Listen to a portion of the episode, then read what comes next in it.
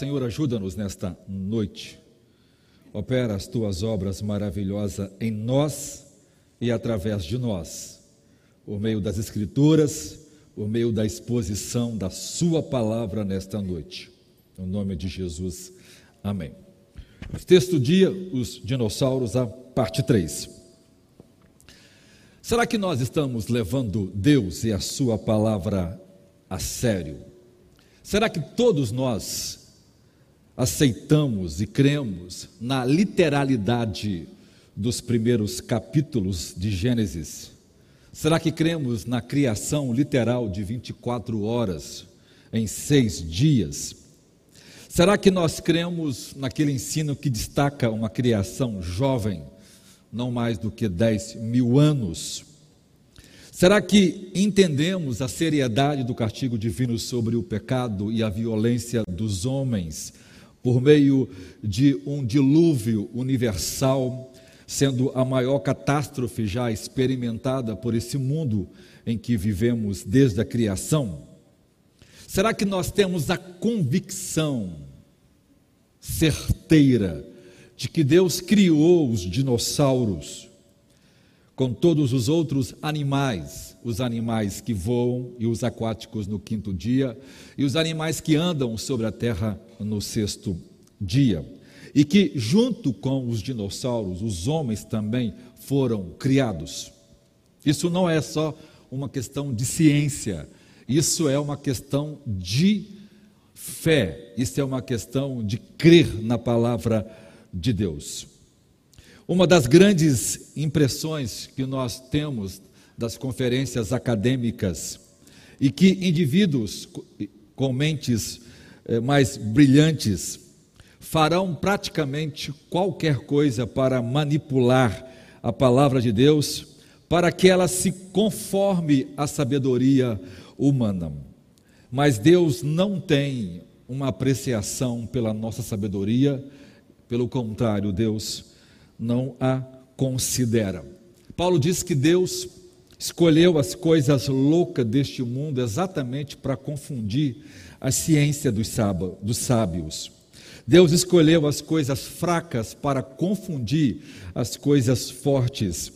Ele escolheu as coisas vis do mundo pra, e, as e as desprezíveis, a fim de confundir aquelas que parecem ser alguma coisa, para que nenhuma criatura, nenhuma carne se glorie diante dele. 1 Coríntios 1, 27 a 29. Aqueles que defendem entendimentos equivocados, dizendo que os primeiros capítulos da Escritura são alegoria, como a criação, como Adão, como Eva, como a queda e o dilúvio, e outras narrativas, como a, como a Torre de Babel. E, e essa, e, essa, e esse entendimento equivocado uh, é motivado pelas reflexões de alguns filósofos cristãos deístas. O que é um cristão deísta? É um cristão que Deus até criou, mas Deus deixou a cargo da evolução e desprezou isso, ou dos cientistas ateus que diz não houve Deus, não há Deus, tudo é fruto da evolução do tempo. Então, eles próprios estão exaltando as palavras dos homens acima da palavra de Deus. E isto é uma blasfêmia moderna contra o Espírito Santo e a palavra de Deus, e isso pode incorrer em problemas de não haver mais perdão. Infelizmente, alguns homens e mulheres aclamados líderes no meio evangélico, é, classificados como progressistas, sofisticados, intelectuais, é,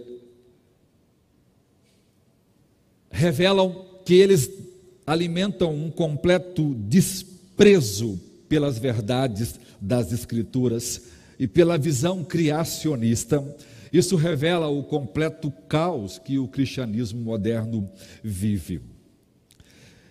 Na verdade, isso é simplesmente a ponta do iceberg, expondo que está à deriva e o que está ocorrendo entre os cristãos, que de um lado afirmam acreditar na inerrância das Escrituras, mas na vida acadêmica defende e ensina a evolução. E pior, muito ou grande parte dos pastores que estão se formando nos últimos 10, 15 anos em nossos seminários são produtos dessa filosofia, e isto é um perigo muito mais profundo.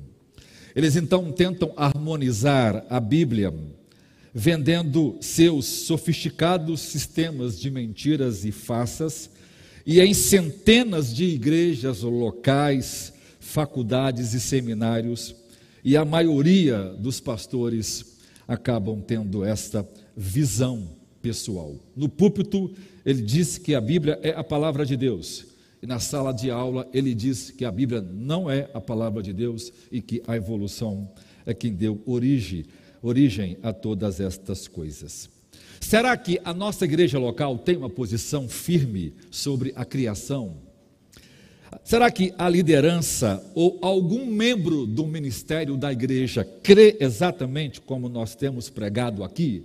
Porque se não crê, ele precisa ser imediatamente afastado da, dos seus trabalhos de, de ensino na igreja e também como também afastado da comunhão da igreja, porque ele não pertence ao reino de Deus, porque ele está negando a doutrina mais importante das escrituras, de que ela é a palavra de Deus. Esta pessoa não mais faz parte do povo de Deus. Quão informado nós estamos na nossa igreja sobre a criação bíblica e os erros do pensamento evolucionário. Com certo você está de que a escola de seus filhos não está ensinando evolução, ou uma evolução teísta é aquela que diz que Deus criou, mas usa a evolução para fazer o resto, que também é outra mentira. E isto fazem com base em alguma sofisticação retórica e acadêmica, mas o cerne é mentira, é erro, é distorção, é má ciência e é pura religião, e nada a ver com a pura e verdadeira ciência, que é a expressão exata da palavra de Deus. Deus nunca, irmãos, nunca é um Deus de confusão. E a sua palavra não foi dada apenas para teólogos e cientistas, com base que eles a interpretem simplesmente baseado em sua satisfação ou sofisticação intelectual. Leia você mesmo, esta é uma promessa que Jesus disse, e o Espírito Santo, o Espírito da verdade, guiará vocês a toda a verdade. Deus prometeu isso. Então, abra as Escrituras, leia ela e a interpreta do jeito que está escrito. E assim você saberá a verdade de Deus sobre este fato. Então, leve a palavra de Deus a sério. É a melhor maneira de você se proteger das mentiras e farsas e armadilhas espirituais que o diabo colocou com cara de ciência. Ninguém imagina que um crente que está na igreja, criado na igreja, que crê na Bíblia, que às vezes é um obreiro da igreja, mas fez um curso e na, e na universidade ele comprou a ideia. Ninguém imagina que aquele indivíduo está se apostatando da principal evidência da verdade cristã. E ninguém imagina que esta pessoa está cometendo um sacrilégio, uma blasfêmia contra tudo aquilo que ensina o Evangelho. Ninguém imagina que essa pessoa se apostatou da fé. E, infelizmente, irmão, as igrejas estão cheias desses apóstatas. Daqui a um tempo, ele vai revelar tudo aquilo. E, vai, e se ele for o pastor, ele vai levar uma igreja inteira para o inferno. Porque a partir disso, toda a sua cosmovisão muda o espírito se afasta, essa pessoa nunca vai achar que ela blasfemou. E ela vai ensinar coisas sobre a Bíblia as mais absurdas. E defender ideias das quais a gente, mas como? Ou vai transformar a igreja num momento consumista, um culto animado, com louvor entusiástico, tornar o culto um palco para que os irmãos consumam uma dada religião de entretenimento, de show. E aí, enquanto isto, os irmãos estão chorando, cantando e a passos largos para o inferno. Essa é a grande armadilha do diabo. Por quê? Quem nega os três capítulos de Gênesis está negando tudo mais que Deus diz em Sua palavra e principalmente pecando contra Jesus e contra seu espírito. Então vamos começar. A idolatria sutil na ciência moderna. O engajamento na adoração parece inevitável para os seres humanos. Até mesmo para os pensadores ateus que dominam a ciência moderna, ou principalmente para eles. Logo, reverência e adoração é exatamente o que está no cerne daquilo que a gente conhece, conhece como pensamento evolucionista. Diz a Escritura que os egípcios, os cananeus, os babilônicos e os povos antigos adoravam ídolos. Diz Ezequiel que esses ídolos são levantados no nosso coração. Calvino diz que o nosso coração é uma fábrica de ídolos. Então, eles imaginam que seus ídolos definam ou detêm o poder e poderiam influenciar, por exemplo, eventos pessoais, políticos, naturais. Por isso, a chuva, a colheita da colheita e outros milagres eram esperados desses deuses, como Baal, como Azera e muitos outros. Ironicamente, a maioria dos cientistas, quando lê esta história na Bíblia, zombam disso. Como pode um povo tão atrasado como esse dizer que um pedaço de pau, dizer que um pedaço de pedra, um pedaço de ouro, ou de prata, ou de bronze, ou de barro, ter o poder de controlar a natureza? Interessante que, embora eles estão zombando, eles cometem um erro muito pior e muito mais atrasado do que os antigos povos. Então, cada um de nós temos que olhar para o nosso coração para erradicar a idolatria. Paulo disse isso que porque o homem ele se entregou à corrupção, à impureza, aos desejos do seu coração, e, e por isso estão desonrando os seus próprios corpos, porque trocaram a verdade de Deus pela mentira, adorando e servindo a criatura, ao invés de adorar o Criador, que é bendito para sempre. Por exemplo, a gente pode fotografar os deuses cananeus, ou ver as suas fotos na internet em várias universidades do mundo. A, a, a, Universidade de Chicago tem uma coleção de vários deuses cananeus antigos do tamanho de uma mão. Ou dar um pulo, por exemplo, em algum país como o Japão e outros budistas que têm imagem de Buda com 7, 8, 10 metros de altura.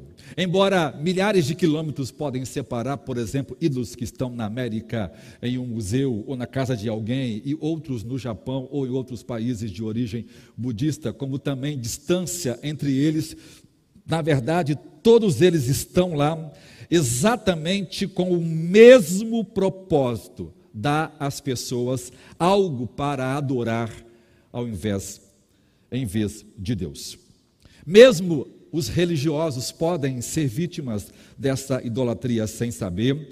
Isso é algo tão prejudicial e destrutivo que o primeiro mandamento é esse: não terás outros deuses diante de mim. As mentes científicas da modernidade, da modernidade cometem idolatrias muito mais abomináveis do que abomináveis do que os povos que os povos antigos. Eles reverenciam, eles adoram de forma cega, canônica, dogmática as forças da natureza que têm o poder de criar do nada tudo quanto existe. Leis naturezas, leis naturais que foram criadas por meio de processos aleatórios, graduais e sucessivos, com um, com, e com a ajuda do tempo, ou seja, tempo, seleção é, natural e o acaso são os deuses modernos. Isto é muito mais horrível, é muito mais vergonhoso, é muito mais tolo, é muito mais insano do que adorar Baal ou adorar qualquer outra imagem, que pelo menos tem a razoabilidade do que um indivíduo crer num absurdo que as crianças não jamais iriam crer. Por exemplo, dois cientistas, o Mark Hallett e o Matheus é, Matthew Handel, eles escrevem um livro, O Dinossauros ou os, Saurópodes, e neles, olha o que eles escrevem sobre estes dinossauros. Das células ósseas que evoluíram milhões de anos atrás para dar originalmente proteção aos antigos peixes dos antigos escorpiões do mar. Ninguém nunca viu escorpiões do mar, ninguém nunca viu esse antigo peixe, é pura ilusão. Então a, célula, então, olha só, então a seleção natural desenvolveu as maravilhas da arquitetura da vida, concedendo força, leveza e aerodinâmica extraordinária para esses grandes é, é, é, dinossauros, é, permitir flexibilidade e movimento. Ou seja, é uma maravilha da inteligência, da sabedoria de processos naturais e reais fazer tudo isso. Eles estão substituindo o Criador pela evolução, pela seleção natural. Isso não difere em nada, pelo contrário, isso é muito mais horrível do que povos antigos que reverenciavam o suposto poder que seus ídolos tinham sobre eventos físicos. Ninguém se engane, nenhum, nenhum dinossauro é, é, é, é, apareceu do nada, foram criados por Deus e apresentam a mesma anatomia que tem todos os outros animais e foram criados de forma inteligente, por um design inteligente, e Deus fez e pensou cada detalhe desses animais. Por exemplo, em, referência às vértebras dos, dos saurópodes, eles escreveram: cada forma elegante e de aparência esculpida contribuiu para fornecer aos animais gigantes o maior apoio necessário com o mínimo de ossos. Então, a gente deveria perguntar ou pedir para esse grande escultor dar um passo à frente porque termos como construído e esculpido indicam um arquiteto de um outro mundo intencional, pessoal, poderoso e perceptível, que fez tal objeto ou tal criatura. Então, somente o Deus onipotente das Escrituras atende a tais critérios. Os processos natural, não. Isso é uma completa insanidade pensar assim. Isso é fazer má ciência. Alguém viu ou registrou em algum momento da existência processos naturais criando qualquer coisa? Ninguém nunca viu, nem em laboratório, em lugar nenhum do universo. Isso não existe no mundo dos vivos, no mundo da realidade. Mas na Disneylândia, na Disneylândia, né, no, mundo, no mundo mágico é, da Disney, da, da, da evolução, isso é muito comum. Deus, sim, com uma pessoa real, ela se qualifica para ser o arquiteto, mas a natureza não se qualifica.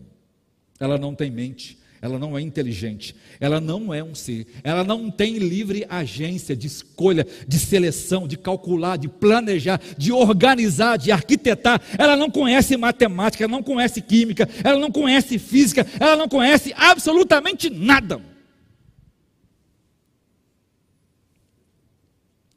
Ou seja, são ídolos, eles não são nada, eles são vaidades, eles estão inúteis. Assim, quem atribui maravilhas da arquitetura e da engenharia, da química e da física à natureza, seja ela chamada seleção natural, evolução ou processos físicos, estão roubando de Deus a glória que só a Ele pertence e dando a ídolos pior do que Baal. Deus disse em Isaías: Eu sou o Senhor. Eu fiz todas estas coisas sozinho. Eu criei e formei a terra sozinho. A minha glória eu não darei a outro.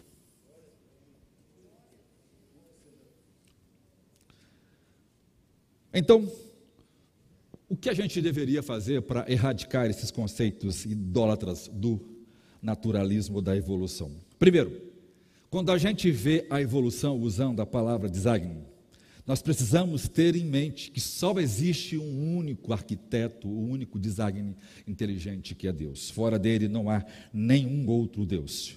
Depois nós precisamos conhecer a fraude e as mentiras quando cientistas fizerem afirmações aparentemente científicas, mas não são científicas, sem evidências ou interpretando erroneamente evidências querendo nos convencer que processos naturais, graduais, conseguiram criar tudo do nada. Veja o Big Bang. O Big Bang é a maior aberração que alguém possa ensinar, e essa é a teoria que os nossos filhos vão ouvir em todos os livros de ciência. É, não vou dizer do mundo todo, que há países que já descobriram isso. Imagina, imagina um negócio: o nada, explodindo contra o nada, sem massa, sem força, sem poder, sem energia, sem matéria, o nada do nada explodindo contra o nada, cria tudo quanto temos hoje. Se disséssemos para Adão que um dia alguém ia ensinar isso, ele teria acabado consigo mesmo. Opa, eu tenho que morrer porque isso, isso não pode ser dito porque isso é absurdo. Mas isso hoje é a ciência dominante dos nossos tempos. Dá para rir, não dá para rir? Mas o diabo cegou o entendimento dos incrédulos. Eles não podem ver a verdade. E eu vou explicar isso daqui a pouquinho à frente. Como também entender que não há e a gente precisa aprender isso, irmãos, para a gente não ser tolido. Que não existe processo humano, nem mágico e nem divino para provar que uma coisa tem 800 milhões de anos, 100 milhões de anos. Isso é chutômetro, isso é achômetro, isso é tolice, não tem base científica, não tem método, não tem máquina, não tem computador, não tem nada que possa medir isso. Isso é só coisa inventada. Isso é filosofia barata, mentirosa, com cara de ciência. E finalmente, nós precisamos aprender uma coisa: a dirigir o nosso louvor a Deus. Ele criou todas as coisas. Os crentes irmãos pararam de adorar a Deus e eles também não podem adorar a Deus. Tem uma música cantada em português que, que eu adoro por, pelo aquilo que tu és, não por aquilo que tu faz. Não precisa nem dizer que essa música é uma heresia, eu diria que ela seria uma doutrina de demônios. Por quê? Nós adoramos a Deus primeiramente pelo que Ele fez. Porque Ele fez, porque Ele é. Então eu adoro a Deus porque Ele fez e porque Ele é. Porque por causa das Suas obras é que nós o adoramos. É contemplando a criação, é vendo a beleza, a simetria, a inteligência, o design, o poder de Deus.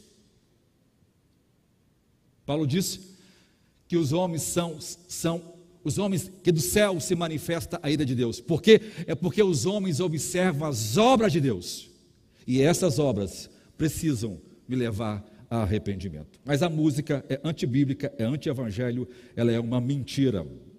Segundo os dinossauros e, e o cinema, os filmes sobre o Jurassic World, embora sejam emocionantes, mas eles estão embalados com ideias fictícias como a extinção de criaturas há tantos milhões de anos, como um design moderno, porque o dinossauro que nós conhecemos hoje é pura ideia de computação gráfica, eles não têm quase nada a ver realmente com os antigos dinossauros, mas a gente acaba é, é, é, é, é vendo e achando que é aquilo mesmo.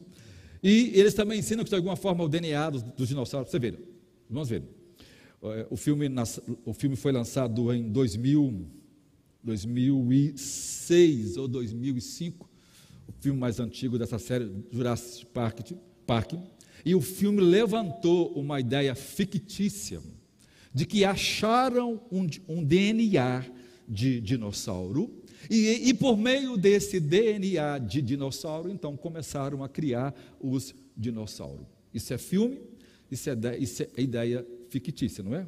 Mas hoje, essa é a maior de todas as verdades do, do dinossauro. O próximo sermão eu só vou falar sobre DNA dos dinossauros. Nós temos centenas e centenas e centenas de. Deus parece que vai reservando né, as descobertas ao pouquinho. Libera aqui, libera ali. E aí, hoje nós temos centenas de ossos de dinossauro com sangue, com carne, com tecido, com vasos e outras coisas mais. Ou seja, quem quiser criar dinossauro, se puder fazer DNA, é o que nunca mais falta, vai faltar, porque os museus estão cheios deles por aí. Então, agora, como o mundo responderia se nós encontrássemos dinossauros vivos? Qual seria a reação dos criacionistas e dos evolucionistas? Vamos primeiro, então, caçando dinossauros. Em 80 e 81, o falecido biólogo da Universidade de, de Chicago, Roy Macau, ele e seus colegas conduziram uma expedição ao enorme pântano do Congo para rastrear, para rastrear a origem eh, de lendas locais. De acordo com os nativos, monstros semelhantes a dinossauros se escondem perto de águas profundas e isoladas no Congo. Então, caçadores entre as tribos chamam esses, esses grandes animais como Mokele Membe, é uma expressão que eles usam para chamar a esses animais que a gente poderia chamar como como dinossauros. Então Macau, ah, embora não encontraram esse grande animal e todos eles contam, as tribos todas contam de vários lugares, as histórias são né, centenas delas. Ele diz que é, é, cada tribo, mesmo distante, mesmo não conhecendo, é o mesmo inimigo, todas elas contam e dão as mesmas características desse grande monstro que eles viram por tempo. E aí então esse, esse, esse paleontólogo pegou uh, fotos de diversos animais que eles conheciam, como animais que não conheciam, e no meio dessas fotos ele colocou algumas fotos de alguns dinossauros, e ele fez isso com a, a, a, e essa experiência com diversas pessoas de uma mesma tribo e com tribos diferentes. Todo mundo, todo mundo apontou o dedo de imediato para um saurópode. É essa foto, é esse rabo, é esse tamanho, é esse aqui, é esse aqui. Você vê, não conheciam de nada, nunca viram televisão, nunca, nunca sabiam de nada disso, nem sabiam que existia um dinossauro, porque era, né, em 80 havia tribos ainda que nem sabia disso, nem existia luz lá ainda, mas eles já tinham essas experiências. Então, ele obteve essas evidências indiretas, mas não conseguiu tirar foto ou ver o, chamado monstros. Grandes outros eh, exploradores continuaram procurando, e existem histórias dessas em várias eh, tribos do mundo. Tem no Brasil, tem na África, tem entre os australianos, tem nas tribos espalhadas pelo Pacífico, tem história assim em todos os lugares, em todos os relatos da humanidade, em todos os tempos. Até o próprio Marco Polo, até até Heródoto, o grande historiador grego, é, falou desses animais grandes no seu tempo. Então, evidências históricas e, e escrita nós temos abundante, e mas ninguém nunca, né, alguém moderno não conseguiu. Do mesmo jeito, por exemplo, houve um outro em, Nova, em Papua Nova Guiné, onde tribos que viviam e enviavam seus seus caçadores para muito longe também contavam e falavam desses animais. Mas será que eles viram dinossauros? Isso foi reunido em livros Ele disse que não foi difícil encontrar pessoas vivendo ao redor de grandes enseadas, contando histórias, que em geral não tinha provas é, documentadas, mas as histórias eram as mesmas, contadas pelas mesmas pessoas de grandes répteis é, no meio da selva, e, e alguns chegam até 5 metros de altura. Então, pastor, o que aconteceria se se encontrasse dinossauros no nosso tempo. Ponto 2. Acomodando a crença. Embora os filmes do Jurassic Park é, são ficção de cinema, mas o que nós pensaríamos se houvesse dinossauros nas áreas mais remotas do mundo?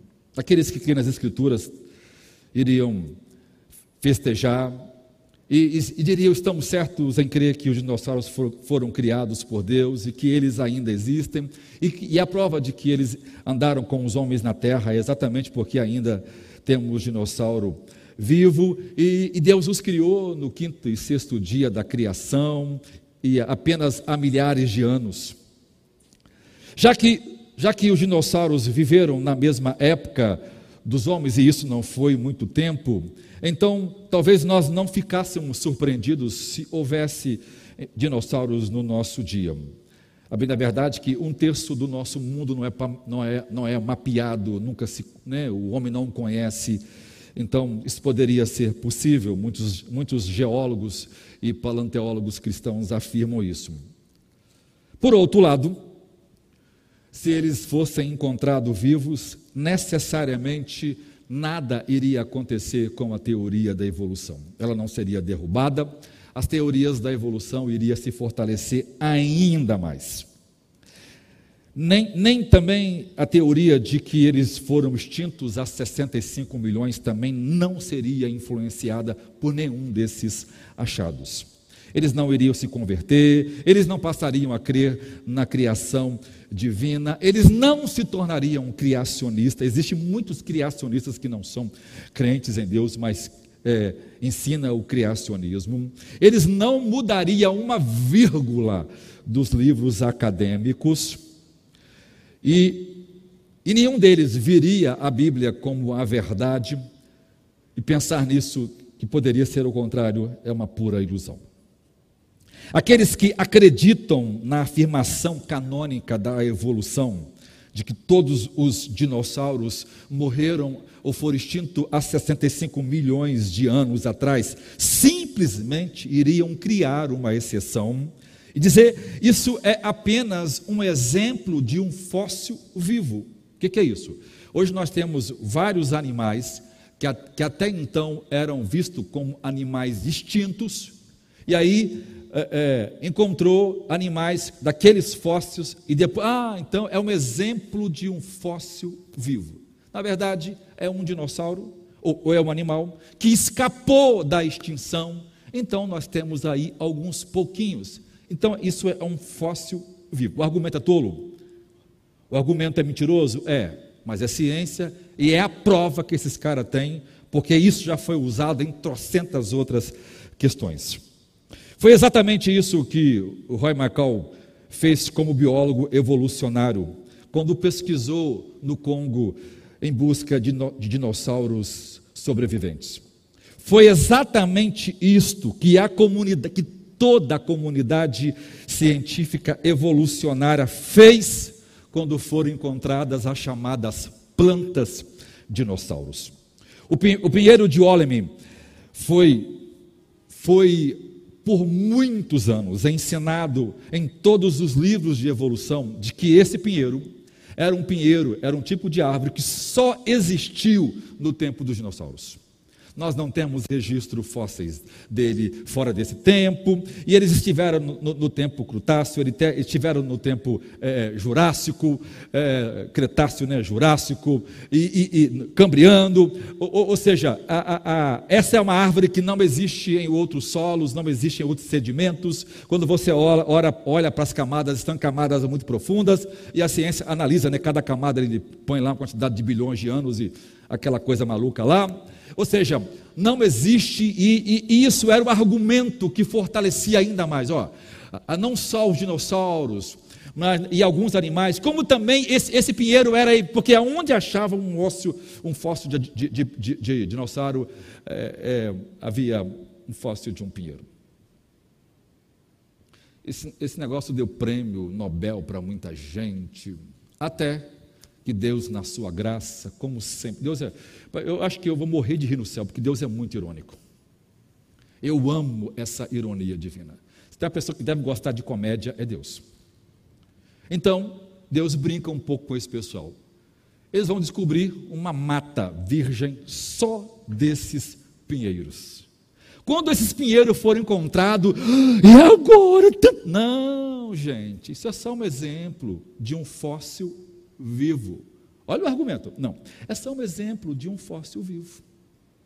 Eles realmente foram extintos, mas alguns poucos escaparam.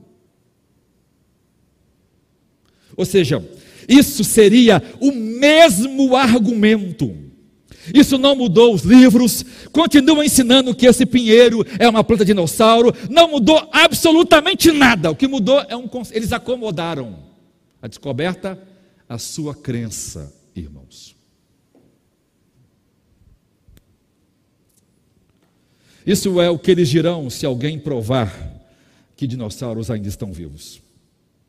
É o que exatamente eles fizeram com os chamados tecidos vivos. Não. Alguns sobreviveram. Não. A evolução deu condições miraculosas das proteínas que não sobrevive a mais de 100 e 200 anos, em hipótese alguma, então eles desconsideraram tudo que fala, que fala a biologia molecular, jogou fora no lixo toda a ciência da biologia molecular, desconsiderou ela e criou uma teoria muito interessante. Essas proteínas evoluíram e elas criaram um tipo de ferrugem que protegeu esse sangue e esse, tecido há 60, há 65, 700, 800 milhões de anos atrás. Ou seja, esse é um trabalho da fada madrinha ou dos padrinhos mágicos, a Wanda e o, e o Cosme, né, da evolução ajudando eles. É muito bom, irmãos. Gosto de uma criança que cresceu com fada madrinha ela é imprestável, ela não vale para nada, porque tudo que ela desejou, os padrinhos. Esse, esse, esse, desenho animado é um desenho satânico. O que ele está ensinando é a coisa mais. que uma criança que nascesse com isso, ela seria um ser que não poderia viver nesse planeta, porque ela seria um monstro. Uma criança que tudo quanto quer, ela deseja, ela vai matar as pessoas como se fosse peixe, como se fosse galinha. Ela, se ela for um tirano, ela vai ter uma ideia de dizimar toda a humanidade, porque só ela merece satisfazer seus desejos.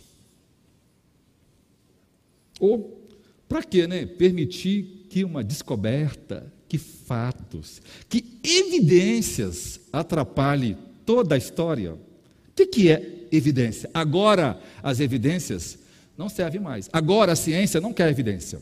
Agora a ciência não quer provas. Agora a ciência quer manter a história porque é mais cômodo, porque acomoda a ideia. E o problema, irmãos, não está na ciência, o problema está no coração.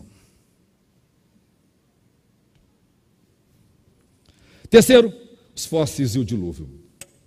Será que todas as coisas vivas se transformam em fósseis? Você já viu fóssil do seu cachorro que já morreu?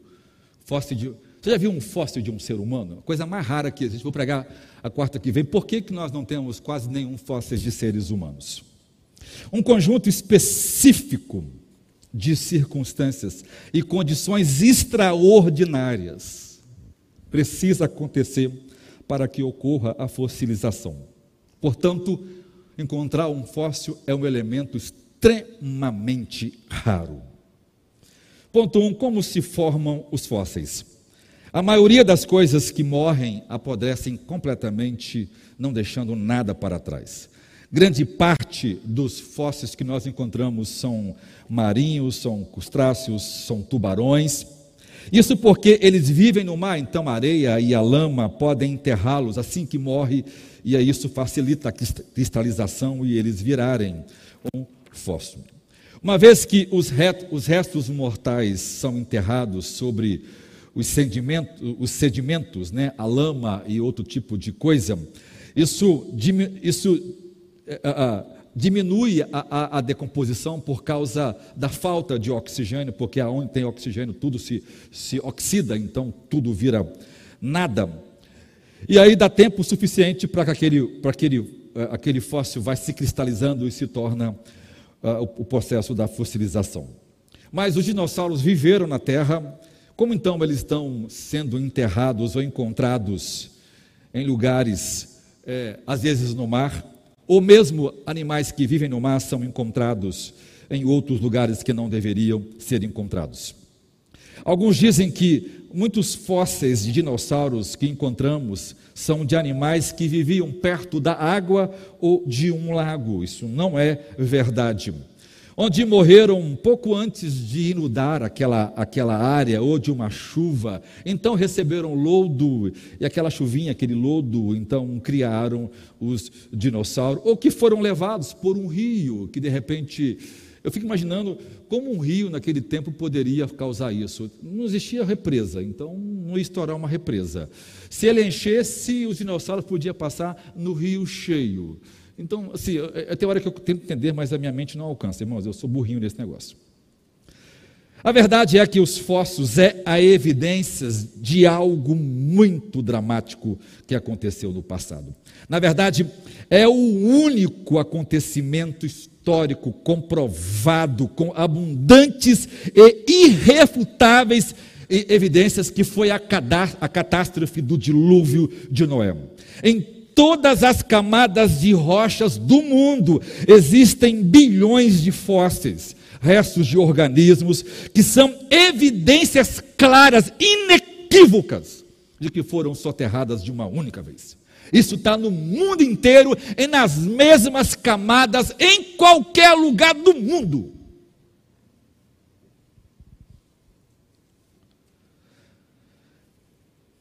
compreensivelmente, a gente entende por que então que tem tantos animais nos lugares errados. Dois, fósseis do dilúvio.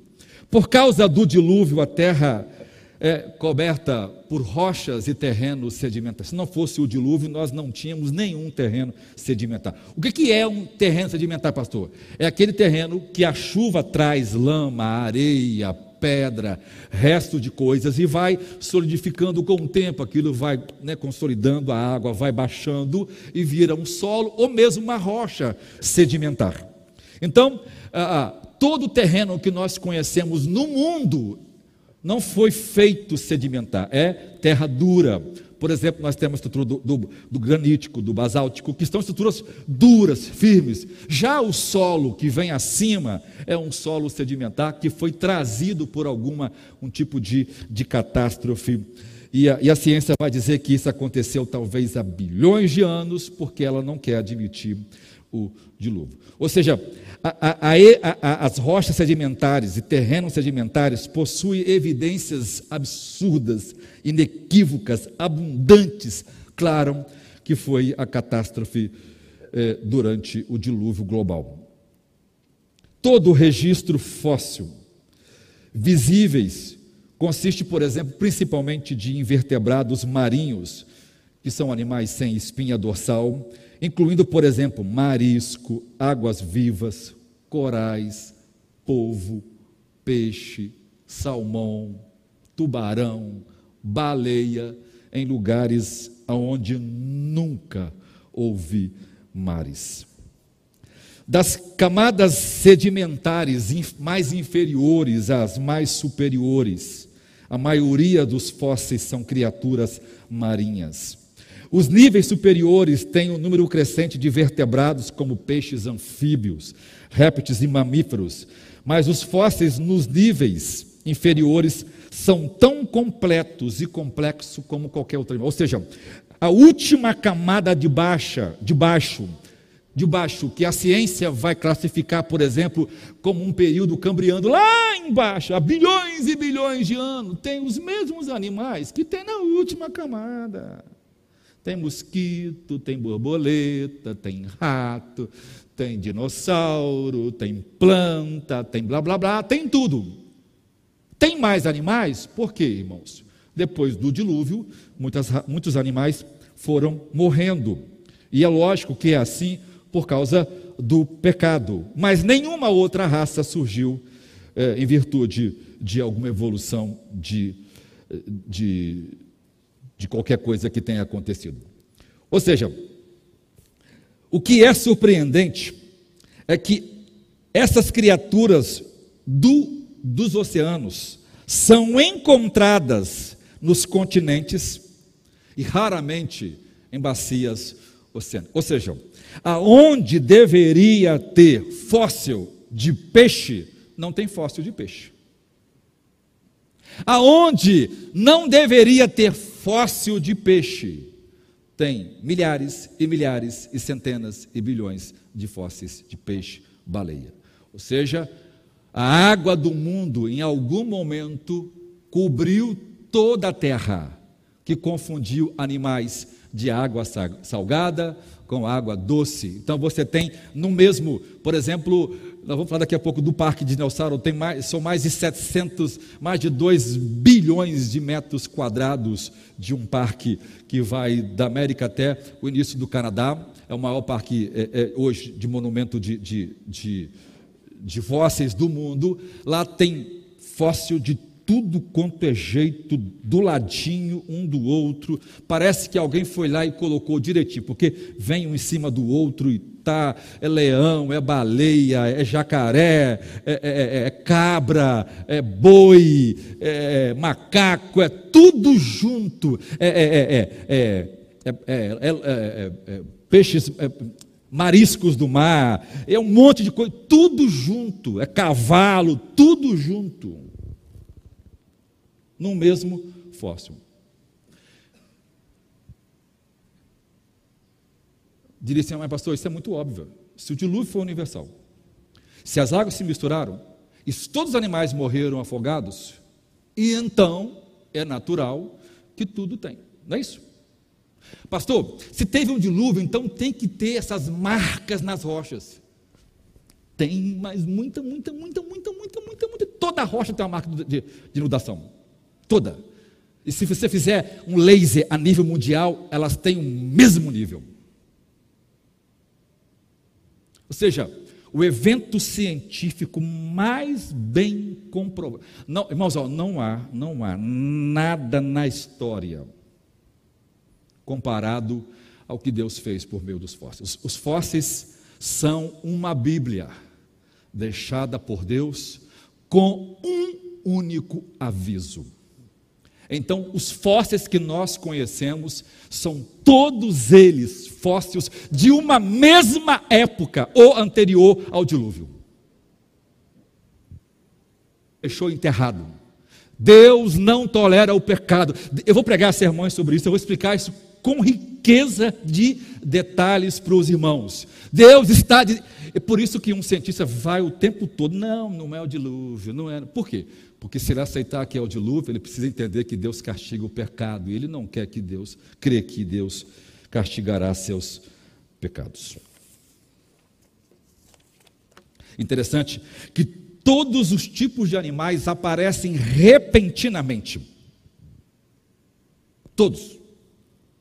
Não, aparece um. Inter... Não, não. Houve uma ideia que perturbou Darwin, muitas coisas. Darwin morreu do... maluco, né? E muitas coisas perturbou ele. Mas houve uma coisa que perturbou ele alguns meses antes dele morrer, ele escreveu isso para seus amigos, ele chamou isso de um mistério abominável. Sabe qual é a coisa que deixou Darwin irritado, desesperado? É porque ele começou a observar os achados fósseis. E ele percebeu que quando chegaram numa camada que tinha enterrada muitas árvores com flores, e as flores foram. Irmão, interessante, você pega um, um, um fósforo de folha, a folha está preservadinha lá. As flores, ele ficou doido, sabe por quê? Porque ele viu que tudo que ele havia dito sobre botânica tava, era mentira. Como pode? tem planta igual a nossa, e na classificação dele há bilhões de anos. E detalhe: todos os tipos de planta que nós conhecemos e, muitos, e muitas outras que nós nem sequer conhecemos porque já foram extintas, estavam lá. Ele ficou doido. Isso deixou o cara maluco. Porque não tinha explicação para isso. Um amigo seu, que era o diretor do museu da época, um criacionista, um crente pessoal em Deus, um professor um bilhão de vezes mais capacitado, mais informado do que do que Darwin, disse a ele: está aí a prova clara de que foram criados ao mesmo tempo. Darwin tornou-se inimigo desse rapaz, porque ele não admitia que Deus poderia ter criado. Ou seja, essas coisas aparecem instantaneamente e, apare e aparecem numa diversidade que não. Porque se há, se há evolução, irmãos, tem que aparecer uma, uma, uma plantinha de uma folhinha.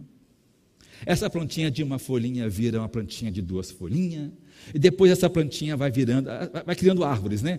Cria um seclamais, depois essa plantinha cria uma palmeira. Não existe, isso só existe na mente da Disneylândia, dos livros de mágica das universidades que ensina sobre evolucionismo, porque não existe no, no registro fóssil nada que pudesse mostrar que isso aconteceu. Ou seja, o registro fóssil, Museu da Vida, como é chamado, é uma forte evidência do súbito aparecimento da vida pela criação, seguido de uma morte rápida e súbita de um dilúvio universal.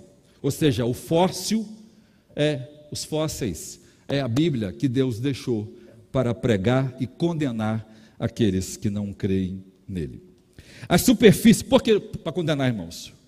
Porque os fósseis não foram deixados lá, irmãos, para salvar ninguém. Nenhuma evidência Paulo disse que do céu se manifesta a glória de Deus e os homens são indesculpáveis, é por causa da ira de Deus. Ninguém será salvo, porque oh, existe um Criador, eu vou me converter. Deus escolheu um modo de salvar as pessoas, por meio da pregação da Sua palavra. Ok, irmãos? Beleza. As superfícies, as superfícies chambradas, chanfradas, né, abaixo, dentro e acima da sequência desses estratos espessos, fornecem evidências de inundação rápida e uma erosão logo depois dessa inundação. Ou seja, os fósseis fornecem, escute-me, irmãos, evidências universais de sepultamento rápido e até mesmo de morte agonizante. O sepultamento rápido é o primeiro passo necessário para existir um fóssil. Sem uma catástrofe aquosa não existe, sem água não existe fóssil. Sem inundação não existe fóssil, irmãos. Aprenda isso.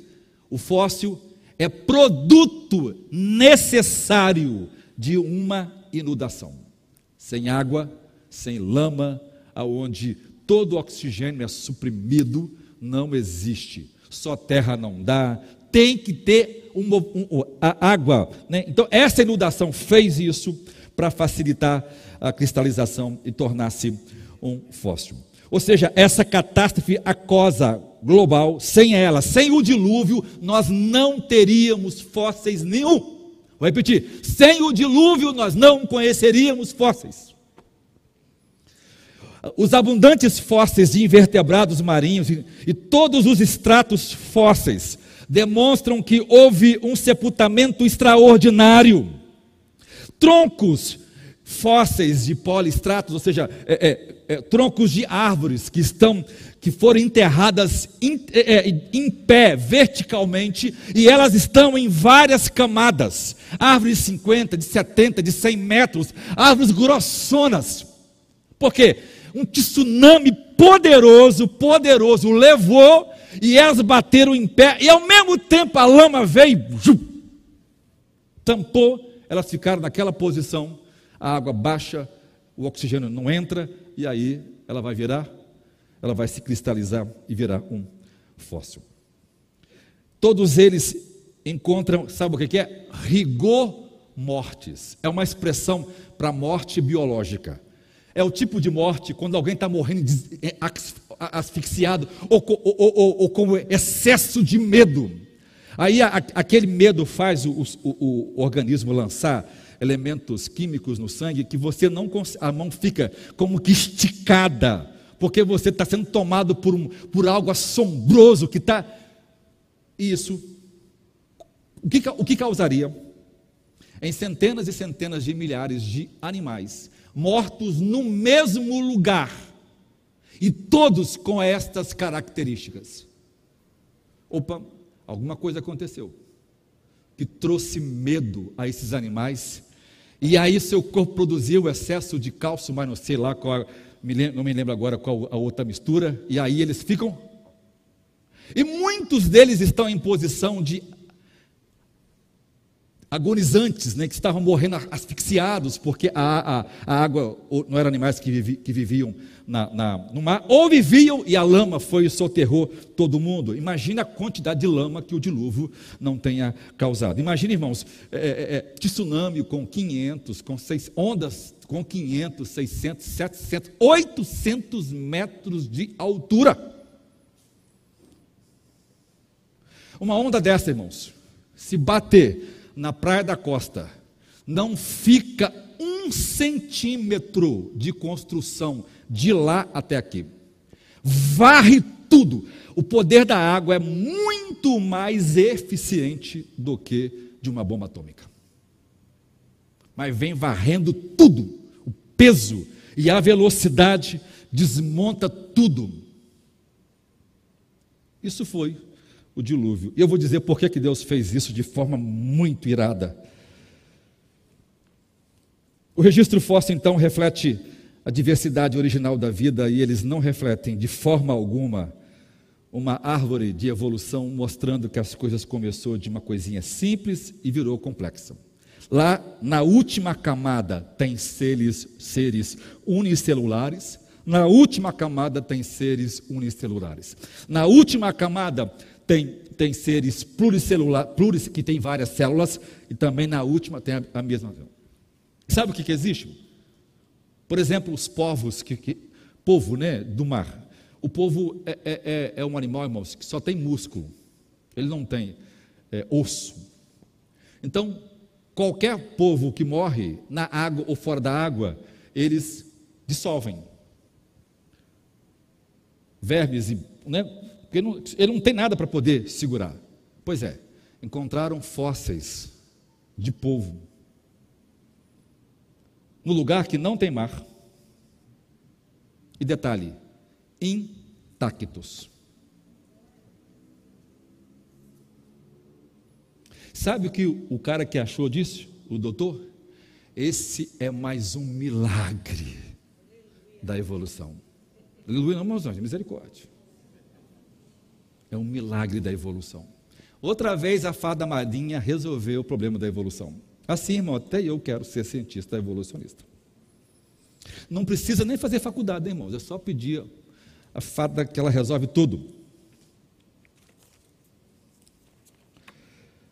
Terceiro, espécies de transição.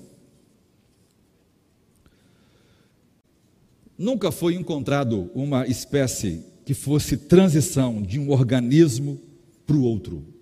Não existe é, é, o maior, é, considerado né, o maior paleontólogo do nosso tempo, ele disse assim: Eu investiguei em todas as camadas já encontradas pelo homem, e não há evidência alguma das formas de transição da evolução. Um ser que era assim e que virou assim.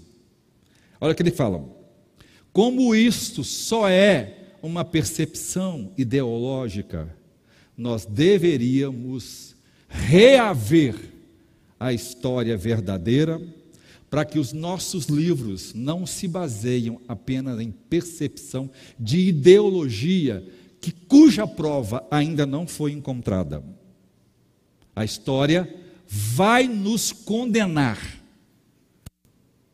de usar um princípio que norteou toda a nossa ciência, baseada em pressupostos e em evidências nunca encontradas no mundo real.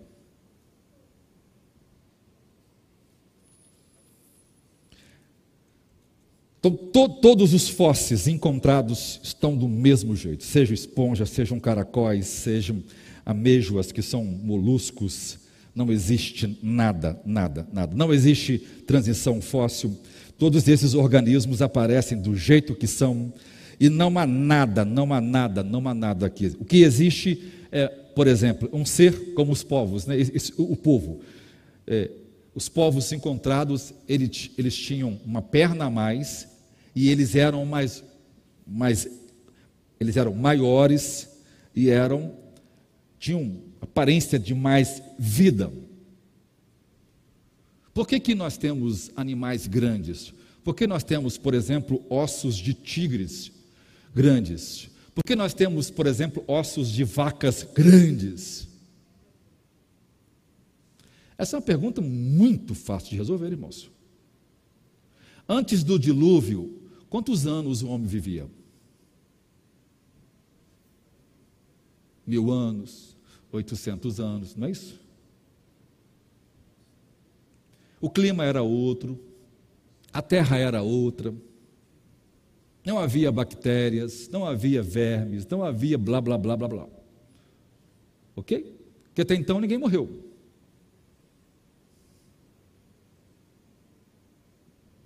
E é lógico que os animais também tinham tempo para crescer, iam crescendo. Então, eles eram muito mais é, maiores. Por quê? Porque depois do dilúvio, tudo começa a morrer, tudo começa a viver menos. Depois do dilúvio, Deus fala assim: ó, o homem não vai viver mais do que 70 anos. 120, depois 70, não vai. Pronto, morreu, acabou. Por quê? Porque tudo morre. Então, nós temos animais que tinham mais variedade então, o oposto é verdadeiro. Os animais, na verdade, não evoluíram, mas eles involuíram. Eles não ganharam novas características, eles perderam características. Eles não melhoraram, eles pioraram. Então não existe essa espécie de forma alguma. Então todo fóssil, todo fóssil, e em todo registro fóssil, não há uma única forma de transição que prove uma relação causal entre qualquer duas espécies imaginadas pela. Dos bilhões de fósseis já descobertos, deveria pelo menos haver milhares de exemplos, mas não existe sequer um que possa ser citado. Os que já foram citados já foram reformados. Aqui a gente tem uma questão muito importante, que é a questão dos fósseis, o ponto 4 aí, os fósseis fragmentados. A Faculdade de Ontário, no Canadá, é, ela promove uma revista muito famosa no mundo de paleontologia.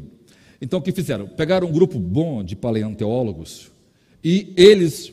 Porque quando você acha um fóssil, nem sempre ele está montado. Então, o paleontólogo vai ter, que, vai ter que ir lá escolher qual osso, os ossos estão fragmentados. E, então, é muito difícil chegar a uma, a uma forma. Então, pegaram o computador e pegaram aqueles mesmos ossos e deu para o computador as informações para ele criar uma ideia de como seria esse fóssil. E depois, esses paleontólogos. E, na verdade, foi uma competição. Conclusão de tudo isso. Tantos homens como os, computa os computadores, chegaram à forma de animais totalmente sem sentido. E olha que eram paleontólogos experientes. Embora o computador foi mais coerente, mas as duas pesquisas provaram o seguinte: que é possível que muitas das vezes a forma que nós estamos dando a certo tipo de animais na verdade, é erro na hora de aliar. Porque como descobrir que aquele osso é daquele dicionário, daquele, daquele é, é, é, dinossauro, como descobrir que aquela cabeça é daquele dinossauro, né? isso às vezes se torna uma coisa muito impossível. Por exemplo, é, é como os, os, ossos de Lucy e Ardi, são dois fósseis aparentemente de humanos, e, e é uma briga na ciência. Se Lucy é, até, tem até um filme, né? Com o Morgan Free é, falando sobre isso, e o filme é exatamente uma, uma, vendendo a ideia evolucionista. Ah, qual é o osso ancestral? É Lucy, que era um macaco e virou homem, ou Ardi, que aparentemente era uma macaca que virou. Ou seja, na verdade, os dois fósseis, não é nada disso, os dois fósseis são macacos. É macacos. Eu vou pregar sobre isso.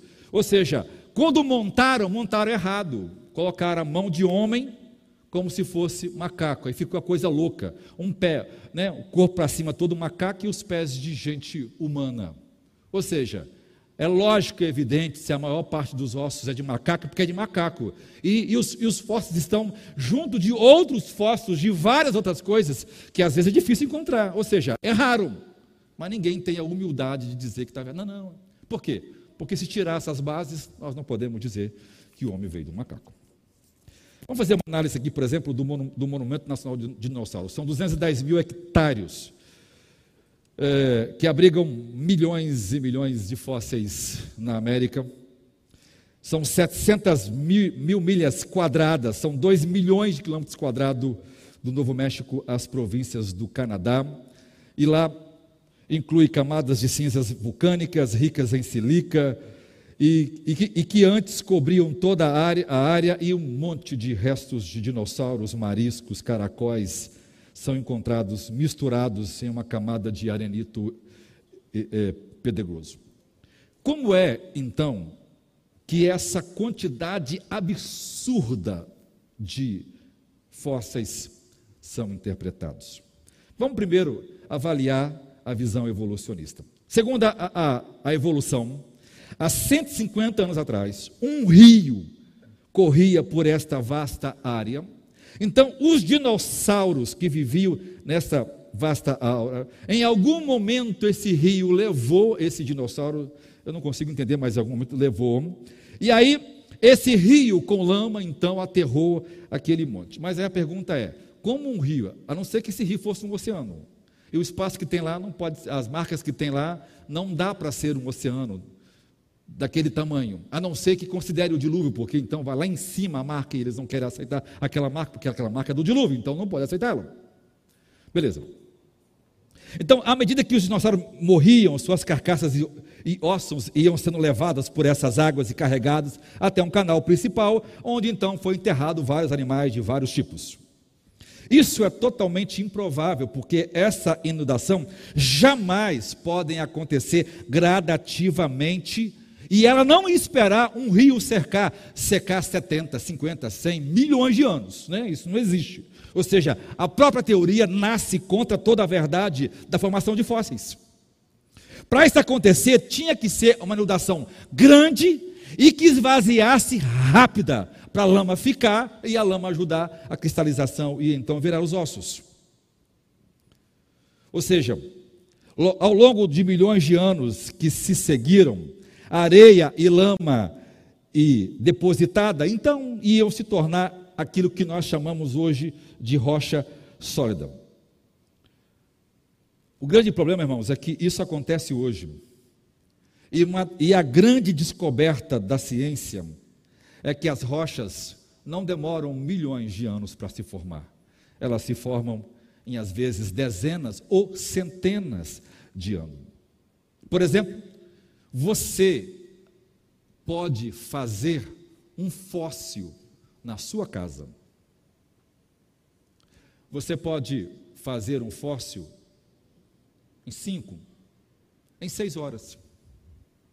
Agora, essa é uma das atividades das universidades de ensinar os alunos a fazer em casa um tipo de fóssil. Esses caras são muito inteligentes, irmãos. Eles pegaram e descobriram o seguinte: que não é o tempo que faz fóssil. E é óbvio que não é o tempo. Está muito claro. É uma questão química.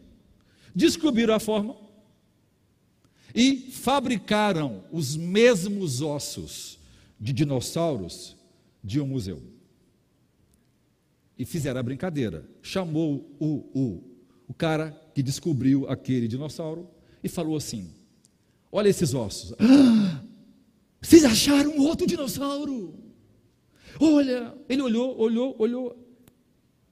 Depois, quase que eles não conseguiram, irmãos, desmentir a brincadeira, porque ele não conseguia crer que aqueles ossos haviam sido fabricados há simplesmente há dois dias. Para você ver como isso é uma questão, a pessoa está presa a um conceito errado, nem provando que aquilo não pode ser feito ou aquilo pode ser de outro jeito, ela não consegue mudar absolutamente nada. Ou seja, um fóssil pode se formar rapidamente e não precisa e não pode ser milhões de anos. A chave então são as condições químicas corretas e jamais o tempo. Pelo contrário, o tempo é inimigo da fossilização. Do contrário, o organismo vai se deteriorar, deteriorizar rapidamente e não sobraria nada para ser fossilizado. A evolução continua explicando os fósseis com o tempo com a crosta terrestre remodelada e as camadas de rocha sendo dobrada, não sabe como, pelo tempo. E isso estão usando a má ciência cheia de preconceito contra o dilúvio bíblico. Ao longo, a, a longa exposição desses elementos, a chuva, a neve, a vento, jamais ia produzir uma rocha sedimentar. Ou seja, jamais produ produziria qualquer tipo de fóssil. Isso precisava ser uma coisa rápida. E o único registro que existe é o dilúvio de Noé. Então, como faria a visão criacionista? Ela entende que houve um, um, dilúvio global, é, global. Você tem ideia, irmãos? Isso, isso torna o trabalho de um paleontólogo cristão coisa assim, rapidinho. Por quê? Porque ele já tem todos os princípios corretos. Então, sempre que os testes são feitos, ele encontra os resultados rápidos. Por quê? Porque ele já sabe como aquilo foi feito. Ele não precisa de inferência, ele não precisa de autoridade de outro. Por quê? Porque ele já sabe daquilo, é muito mais fácil. Então ele sabe que, que os animais foram destruídos no dilúvio, eles sabem que somente a, a, aquelas é, águas turbulentas, os tsunamis, poderiam ter feito isso e nada mais no universo poderia ter feito, porque não há registro de absolutamente nada de uma catástrofe que não tenha sido isso. Por isso inventaram a questão dos asteroides, porque para poder matar a questão do dilúvio. Ou seja, tudo que foi encontrado até hoje só existe uma única explicação ondas violentas do dilúvio que levou e rapidamente sufocou e matou aqueles animais com plantas e com todo mundo. A evidência é inequívoca, mas os homens preferem achar que foi, um, foi um, um, um asteroide que bateu na Terra. E se esse asteroide, irmãos, batesse na Terra e causasse esse estrago, isso teria gerado um problema no eixo da Terra. Nós nunca mais teríamos um planeta que pudesse ser habitado. Ou seja, é melhor a gente ferir todos os princípios da ciência e defender uma mentira do que aceitar a verdade dos fatos. E essas verdades me levam a ser confrontado com o Evangelho e nós não queremos o Evangelho.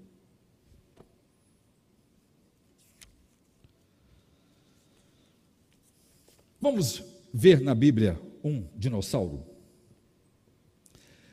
Jó 41 é um texto que eu queria que você lesse comigo.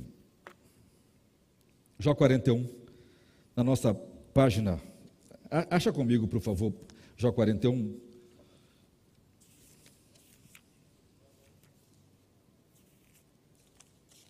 Eu anotei aqui, mas página 296. O tempo não dá, eu vou.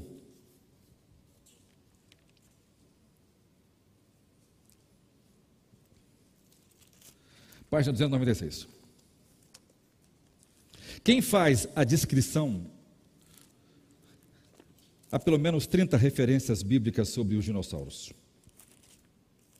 A Bíblia cita, a Bíblia, ah, só, irmãos, a Bíblia cita os dinossauros por mais de 30 vezes, ok?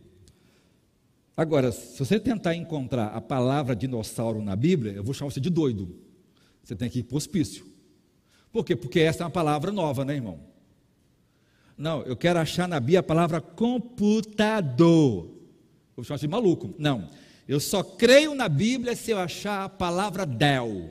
O Dell é uma fábrica que constrói computadores. Então não está na Bíblia, irmão.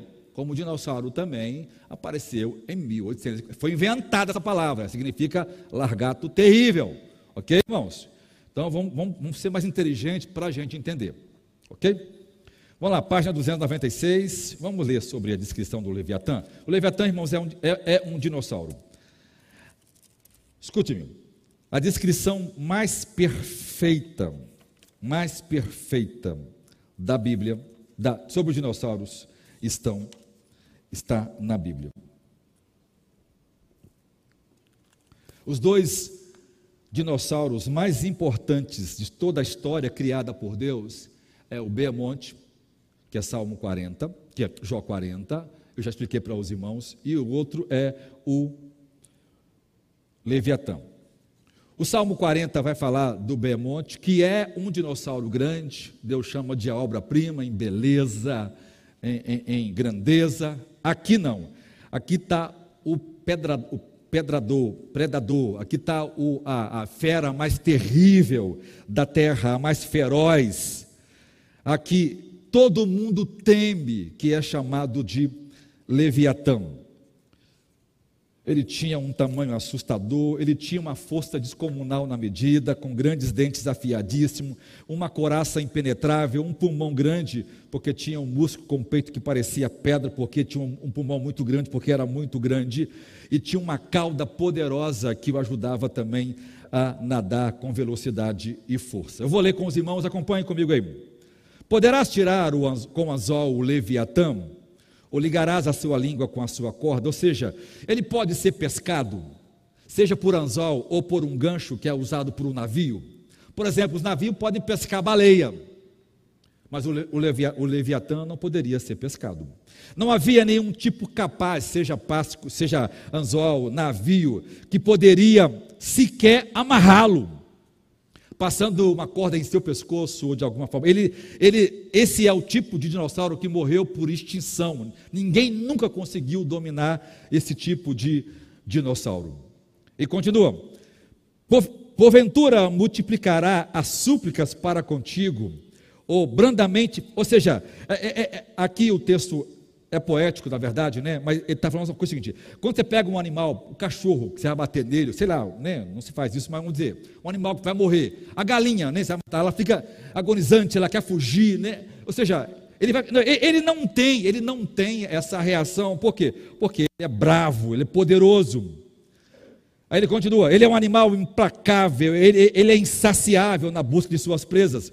Fará ele aliança, ele aliança contigo ou tomarás tu por servo para sempre? Ou seja, você pode tornar ele um escravo, prendê-lo em casa. Brincarás com ele como se faz com um passarinho, ou prenderás para que as tuas meninas, aqui, mulheres que é um ser frágil, brincando, não, isso é impossível.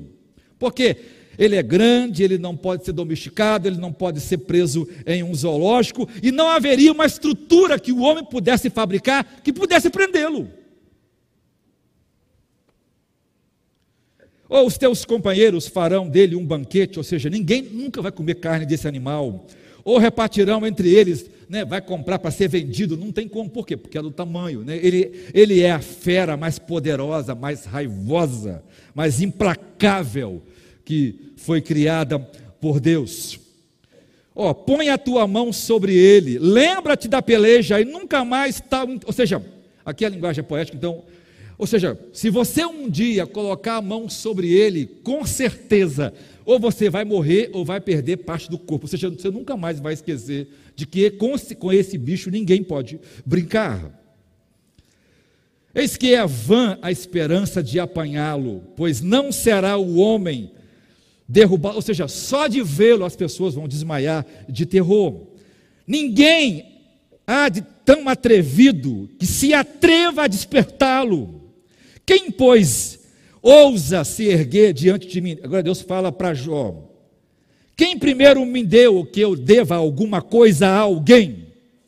Porque tudo que está. Deus está aqui, irmãos, dando uma, umas pauladas santas em Jó.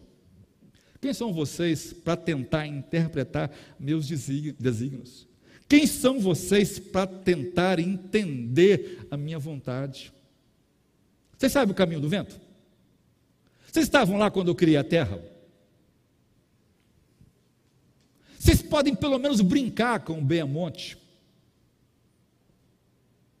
O termo que Salmos vai usar é que Deus criou o Leviatã para brincar com ele. Então Deus está usando esse ser, esse dinossauro poderoso que todo mundo teme. Eu comando ele. Deus estava ensinando para Jó que ele precisa confiar em seus propósitos. E está usando o dinossauro para ensinar a Bíblia, irmãos. E aqui não é cientista, não existe nenhuma descrição científica que seja real tão clara dos dinossauros como esse texto. Os tolos do passado dizia que isso aqui, não, pastor, é uma linguagem poética, então é mitologia. Porque não existe animais desse tamanho. Aí acharam os animais desse tamanho. Ah, é verdade. A Bíblia fala mesmo. Não, não. Ainda continua mitologia. Por quê? Porque os homens maus, irmãos, nunca honrarão a Deus em absolutamente nada. Continua. Aí Deus fala assim: então eu vou continuar falando sobre ele, da sua grande força, ou seja, da sua graça, da sua, ou seja, era um animal bonito, com design perfeito, era grande, era poderoso, né? Dava terror nos homens, mas era uma coisa assim que quem olhava era fascinante. Aí ele fala: quem pode descobrir a sua face ou tirar a sua couraça dobrada? Ou seja, porque a pele dele era muito grossa. Quem, porque aqui a linguagem aqui, quem é que vai lá é, tirar a pele desse dinossauro para vender? Ah, aqui, ó, uma pele de. Eu acho que se alguém conseguisse uma pele de Leviatã naquele tempo, seria o cara muito rico, porque, né, porque ninguém jamais teria teria feito um negócio desse. Deus está zombando, ou seja, ninguém. Ele, esse, esse animal era tão forte e poderoso que uma pessoa não poderia lá, não, vou, vou vendê-lo, vou matá-lo para tirar, porque isso não poderia ser feito, porque ele era uma criatura implacável. Ele fala: quem tentará abrir as portas, né, ou a boca, sua boca, que os dentes eram muito grandes, quem entrará a, a, a, Pois ao redor dos seus dentes está o terror, os dentes deles eram grandíssimos, afiadíssimos, tamanho de uma banana da terra ou nanica. É, e, e, o texto diz que ele corta, inclusive, esses dentes são tão afiados que cortam madeira e metal como se fosse nada. Irmão, é impressionante a riqueza. De... Pensa um, um monstro como se fosse um jacaré gigante do tamanho dessa igreja. Nós temos aqui 70 metros, altura de 6, 7 metros.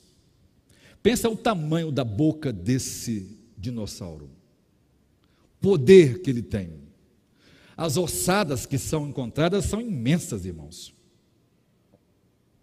Existem dinossauros que podem se encaixar perfeitamente como o, o Denossuchus, que é um, um tipo um crocodilo, mas ele é grandão né, e poderoso, e ele era que caçava os outros tipos de dinossauros. Existem vários desenhos e existem fósseis dele abocanhando né, outros animais grandes que também eram dinossauros. Aqui fala que a sua, que a sua pele não pode ser furada por bala, que nenhum, nenhum anzol, nenhum, nenhum prego, nenhuma, nenhuma espada Aqui fala que, que as suas fortes escamas, que na verdade são escudos de ossos, são o seu orgulho, e eles estão juntos, apertados, que nem há passa, ou seja, nada penetra a sua pele, porque esses ossos penetram a sua, a, a sua, a, a sua, é, não, é, é, protege né, a sua, o seu corpo. Aqui diz que ninguém chega tão perto e nem passa por perto dele. Aí fala, aqui fala que, que, que uma é, é, é, desculpa, irmão, que, que, desculpa. essas, essas, essas, essas placas, né, ou escudos, ou escamas estão tão próximas, elas estão bem, bem amarradas, bem atreladas uma à outra, de tal forma que nem ar passa, por quê? Porque não pode penetrar nada para machucar ele, de tão protegido que é sua pele, e elas também são em formas de ossos e pontudas, né? Por isso, quando passa, quando anda, deixa um rastro na praia, como ele vai dizer mais à frente. Aqui fala que só os seus espíritos espirro faz produzir luz, porque era muito grande, seu pulmão armazenava muito ar. Muito ar. Aqui diz que os seus olhos são como os olhos da alvorada, eram olhos grandes que enxergavam muito bem. Aqui fala que da sua boca saía fogo ou faísca. Interessante, né? Vários dinossauros foram encontrados com dois tipos, com dois tipos de pares de, de narinas, né? Uma, por certo, para respirar e outras com algum tipo de, de, de elemento, como por exemplo químico, como fósforo e como ácido. Há vários animais hoje no mar e animais não, não ou que vivem fora do mar que matam suas presas jogando elementos ácidos. Insetos fazem isso e aqui também tem um dinossauro que também faz. Aqui o texto pode usar fogo, porque o ácido queima como se fosse fogo. Ou pode ser um elemento, por exemplo, é, qualquer coisa de fósforo que há, aqui fala carvão, então alguma coisa que tem, que quando o ar passa, aquilo gera fogo aquilo produz chamas. Ok? É, por causa disso, não, é mitológico. Ó, nós temos insetos que fazem isso, irmãos. E a estrutura, para, por exemplo, dos dinossauros, já tem duas, né? uma para respirar e uma outra que parece exatamente um alvo, a fim de acertar quando se respira. Isso é, acontece. A cavidade por onde sai esse ar parece a cavidade de um revólver, né? Um, com um cano longo para poder sair aquilo e atingir. E o osso que tem nessa cavidade é um osso muito resistente, ou seja, era resistente a qualquer coisa que, ou ácido ou a qualquer outra coisa. Aquele filme uh, uh, ciclo de fogo, né, aqueles cajus grandes que eram monstros que viviam no mar. É basicamente essa ideia que Jó está passando aqui, e de elementos que nós nem sequer fazemos ideia, e, e a Escritura, como também hoje a arqueologia, mostra que existe. Aqui diz que ele considera o ferro como palha, o cobre como pau podre, ah, uma seta, pedras não vai atingi-lo. Aqui diz que as suas conchas né, são pontiagudas, os ossos são pontiagudas, há vários dicionários aqui. Aqui diz que ele faz o mar ferver como se fosse água. Por quê? Quando você vê mesmo um jacaré matando uma presa, o que, que ele faz? Ele começa a rodar assim na água e ele faz a água borbulhar. Por quê? Porque ele, quando ele faz isso, ele joga a, a sua presa contra a água para facilitar a quebra daquele animal. Pensa um animal desse tamanho, com um poder desse, vai fazer realmente. A linguagem aqui é puramente é, é, é, é, figurada. Então ele, ele faz o mar como uma vasilha de unguento, como se fosse uma água de ferver. Tamanho é a força que ele tem para prender e matar um outro é, é, dinossauro. Aqui diz que ele deixa uma vereda luminosa. Eu fico, eu fico impressionado com Deus. Olha só, após se deixa uma vereda luminosa parece, é, é, parece o abismo tomado em brancura de cães. Você sabe o que o texto está descrevendo aqui, irmãos? Já viram um motor de barco quando está passando? Uh, não deixa aquela espuma branca atrás? Ele tem uma velocidade tão grande, tão poderoso, que quando ele nada na água, ele cria aquela espuma branca que se compara a cabelos brancos, né? Ou a luminosidade. Você você vê foto dessas coisas à noite, que iluminada aqui fica parecendo luz realmente. E diz que, que não há nada na terra que se possa comparar a ele. E ele foi feito para estar sem pavor.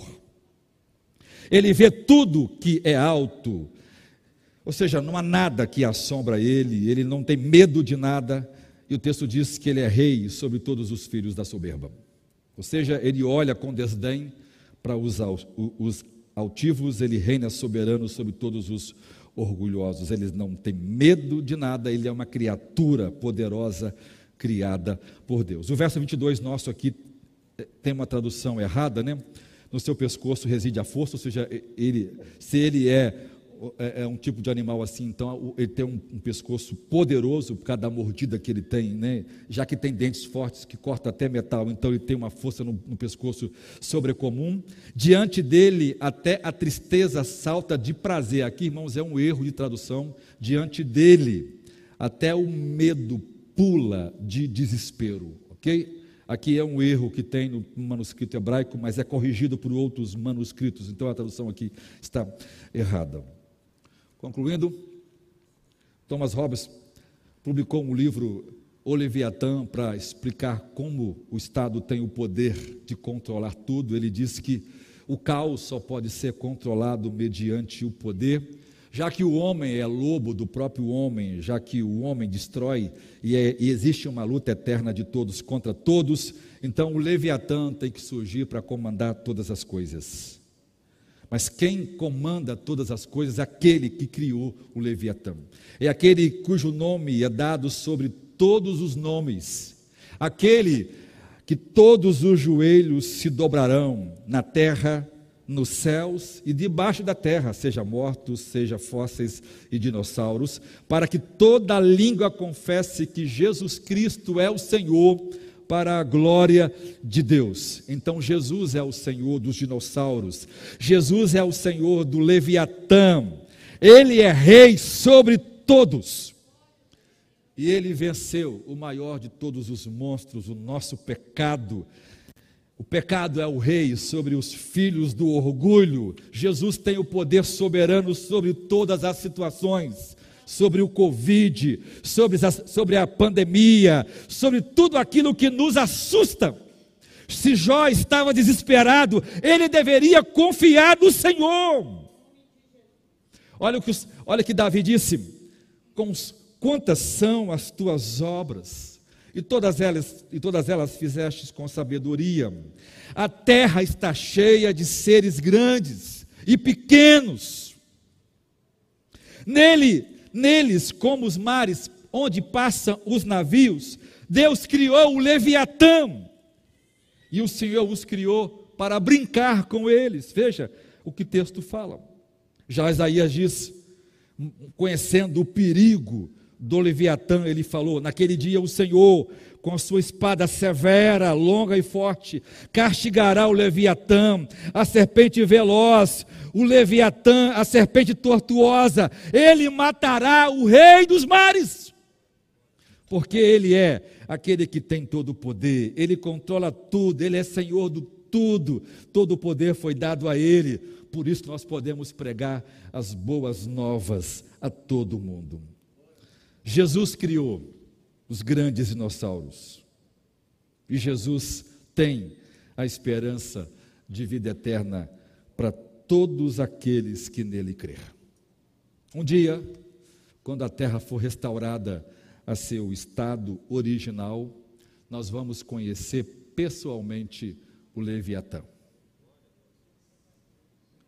Lá nós não teremos medo dele, lá eles viveremos em comum acordo, em paz com todos os animais. E lá nós poderemos desfrutar de todas as belezas da criação original que será restaurados. Novos céus e nova terra será, será recriada. Sem pecado, sem maldição, sem dor, sem tristeza, sem Covid, e sem o Supremo Tribunal, que vai votar amanhã, se os cultos continuam ou não.